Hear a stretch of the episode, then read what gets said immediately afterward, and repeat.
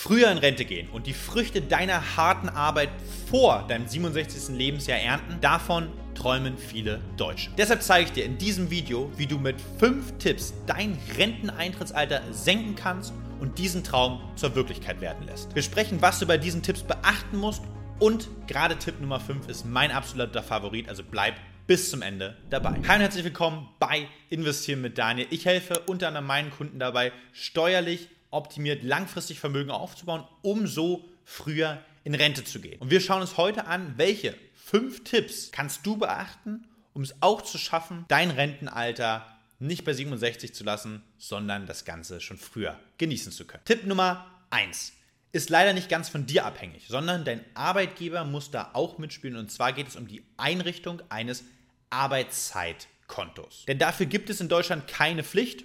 Der eine Arbeitgeber macht es, der andere nicht. Du kannst in diesem Arbeitszeitkonto eben deinen ungenutzten Urlaub oder geleisteten Überstunden ansammeln. Wie gesagt, nicht jeder Arbeitgeber erlaubt das, manche machen das, manche nicht. Du kannst dann zum Beispiel bei deinem Arbeitgeber über eine Altersteilzeit im Frühjahr in Rente gehen, von deinem geleisteten Mehraufwand wirklich auch profitieren. Wichtig ist natürlich hier, dass du da weiterhin erstmal angestellt bleibst und dann darüber die Möglichkeit hast, deine Rente nach vorne zu verschieben. Der zweite Tipp, und der ist tatsächlich in den letzten Monaten auch häufiger mir unter die Ohren gekommen, weil ich viele Fragen dazu bekommen habe auf Instagram oder auch in äh, Beratungsgesprächen. Ist es denn sinnvoll, eine Sonderzahlung in die gesetzliche Rente zu leisten? Was verbirgt sich hinter dem Begriff Sonderzahlung leisten? Nichts anderes als es gibt die Möglichkeit, dass du dir Rentenpunkte kaufst. Jedes Jahr, wo du Einkommen beziehst, sammelst du ja Rentenpunkte. Und jetzt kannst du ab dem 50. Lebensjahr die Möglichkeit, dir zusätzlich Rentenpunkte zu kaufen. Was ist dabei ganz wichtig und was ist dabei zu beachten? Tipp Nummer 1 ist, du solltest,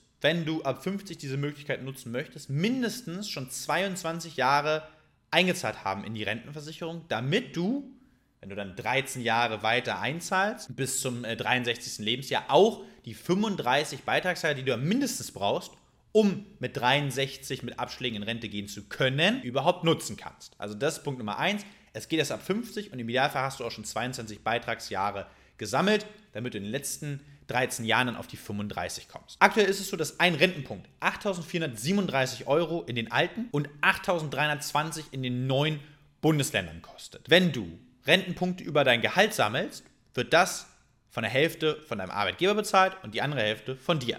Wenn du einen Rentenpunkt zusätzlich kaufen möchtest, dann ist das ein Investment, was nur du zu leisten hast. Das heißt, der Arbeitgeberanteil fällt hier schon mal weg. Was ist der zweite Punkt, der wichtig ist? Du kannst diesen Rentenpunkt tatsächlich steuerlich absetzen. Also du senkst in diesem Jahr dein Einkommen und demnach deine Steuerlast und sparst dir da rüber etwas an gezahlten Steuern. Und, und das ist der entscheidende Punkt, erstmal klingt es so, als ob ich eben ein relativ sicheres Investment habe. Und so ist es auch. Also wenn du jetzt einen Rentenpunkt kaufst, ein Rentenpunkt sind 37,60 Euro an monatlicher Rente, kann man mal 12 rechnen, dann hast du ungefähr eine Rendite quasi auf dein Kapital von um die 5%.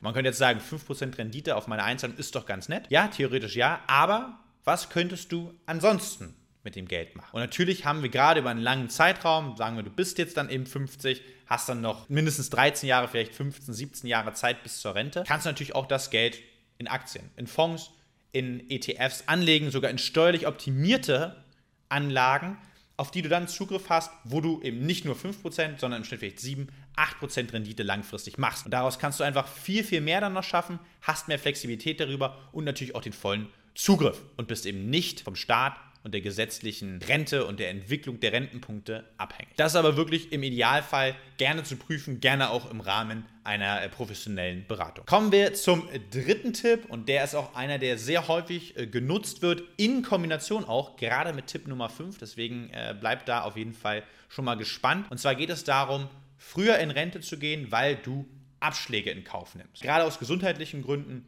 aber auch unabhängig davon, ist es vielleicht für viele attraktiv, nicht mit 67, sondern mit 63 in Rente gehen zu können. Das kannst du, wenn du pro Monat, den du früher in Rente gehen möchtest, 0,3% Abschlag auf deine gesetzliche Rente, die du später mal bekommst, hinnimmst. Das geht maximal eben äh, bis zum 63. Lebensjahr, also maximal vier Jahre früher.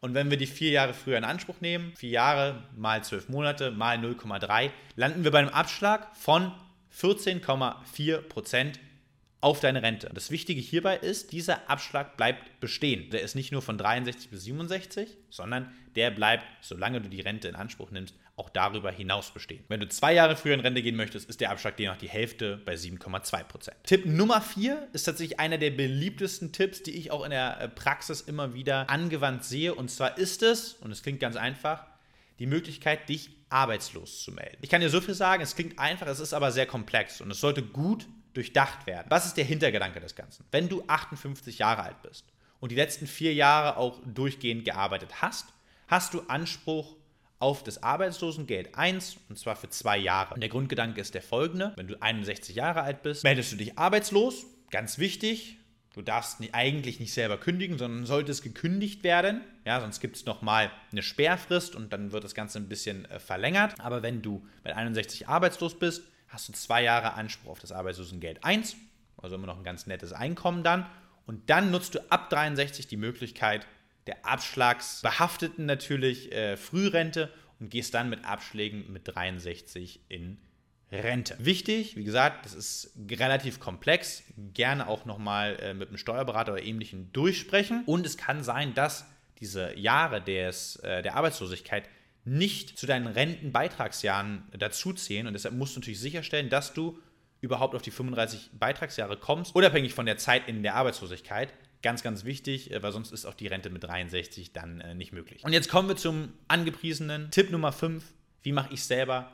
Was ist mein Favorit? Und zwar, so früh es geht, so viel wie möglich machen, um privat vorzusorgen. Das ist am wichtigsten. Warum? Weil du unabhängig bist. Du bist unabhängig vom Staat, Du bist unabhängig davon, ob das Renteneintrittsalter bei 67 bleibt, auf 70 geht oder auf 75 geht. Du bist unabhängig von einem Arbeitgeber, ob der ein Konto einrichten kann, wie sich Rentenpunkte entwickeln oder eben, äh, ob du überhaupt gekündigt werden kannst äh, im späten Alter. Du machst dich davon unabhängig. Wir haben so viele Möglichkeiten über Aktien, Fonds, Immobilien oder auch steuerlich optimierte Lösungen, Vermögen aufzubauen, dass du dich von all den anderen Themen unabhängig machst, dass du sagen kannst, ich sorge so vor, dass ich mit 55 in Rente gehen kann, mit, mit 60, mit 63, wann immer du willst. Und das Schöne ist, es liegt nur bei dir. Es liegt nur bei dir, wie viel du einzahlst in diese Lösungen. Natürlich kann man an verschiedenen Stellschrauben äh, Kosten senken, äh, Rendite optimieren und das Ganze auch steuerlich äh, attraktiv gestalten. Ja, klar, aber es liegt vor allem in deiner Hand und du hast da die volle